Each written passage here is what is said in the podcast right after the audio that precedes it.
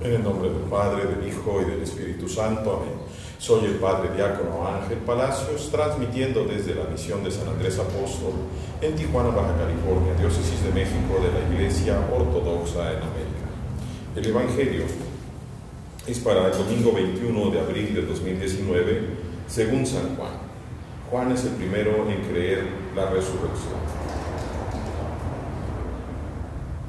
El primer día de la semana, María Magdalena viene temprano, siendo todavía oscuro, a la tumba y ve la piedra que había sido puesta tomada de la tumba. Entonces corre y viene a donde Simón Pedro y los otros discípulos que querían a Jesús y les dice a ellos, han tomado al Señor de la tumba y no sabemos dónde lo han puesto.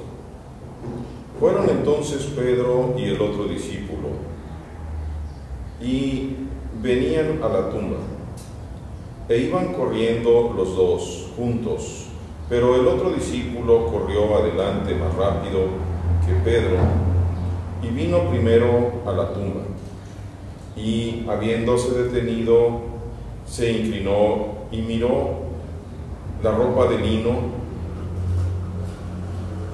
pero no entró. Entonces viene también Simón Pedro, siguiéndolo, y entra a la tumba. Y ve la ropa de lino y el sudario de la cara que estaba sobre su cabeza no junto con la ropa de lino tirada, sino puesto aparte y doblado en un lugar.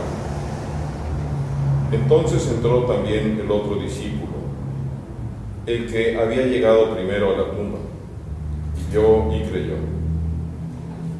porque todavía no conocían la escritura de que era necesario para él ser levantado de los muertos. Gloria a ti, Señor Jesús, gloria a ti. Nuevamente el Evangelio desdice a estos de la sede romana, porque igual que los protestantes que cortan el Evangelio y nada más presumen aquello que les conviene y enseñan eso, y el pueblo que es ignorante y que además tiene hambre de Dios se deja llevar por estos pastores, pues se cree y después ellos mismos defienden la misma postura. Sin embargo, hoy vemos en el Evangelio como el primero que llega es aquel discípulo que Jesús amaba. Dicen algunos de los eh, académicos teólogos que la comunidad de San Juan, no tanto el apóstol San Juan, sino la comunidad, es las que escribe de esa manera, pero sobre todo para que tú pongas tu nombre en el lugar de aquel discípulo que el Señor amaba. Se supone que se refiere a San Juan.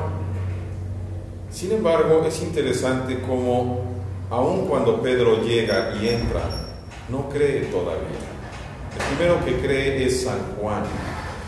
Sin embargo, San Juan o su comunidad nunca reclama para sí ser el primero, ni ser aquel que va a mandar. San Juan efectivamente es el apóstol a quien Dios ama, porque es el apóstol fiel. Recordemos la comparación, fiel a Dios, fiel a Cristo, a sus mandatos. Recordemos la, comparación apenas hace dos días, el Viernes Santo, cómo Simón Pedro y Juan entran a la casa de Caifás o de Caifás, como se le ha querido cortar el nombre.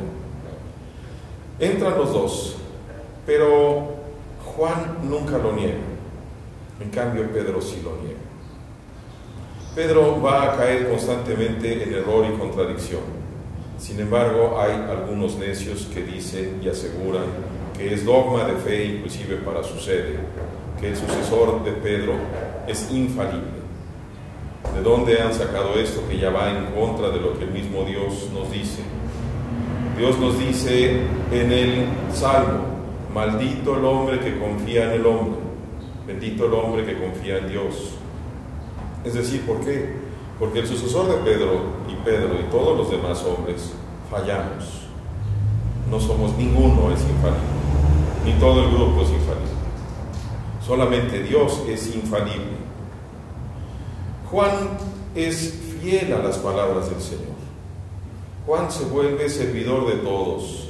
Juan ofrece su vida constantemente, a diferencia de otros sucesores de este tal llamado vicario, que no se puso el mismo nombre. Ciertamente Simón jamás se llamó vicario. Podemos leer su carta, sus cartas, cuando él dice, yo que soy un presbítero como ustedes.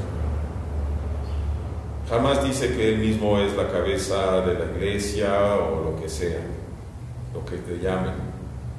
Pedro es una persona que aprende a ser humilde y por eso es santo.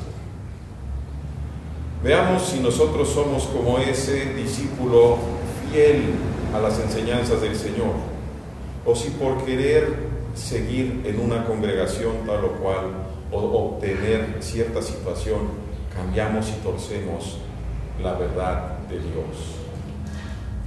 ¿Qué sucede si nosotros acomodamos las cosas como nos dé la gana?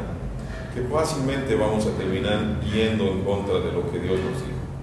Y entonces, por más cruz que tengamos en la cabeza, en el pecho, en lo que sea, si no hacemos la voluntad de Dios, simplemente somos como paganos, como verdaderos seres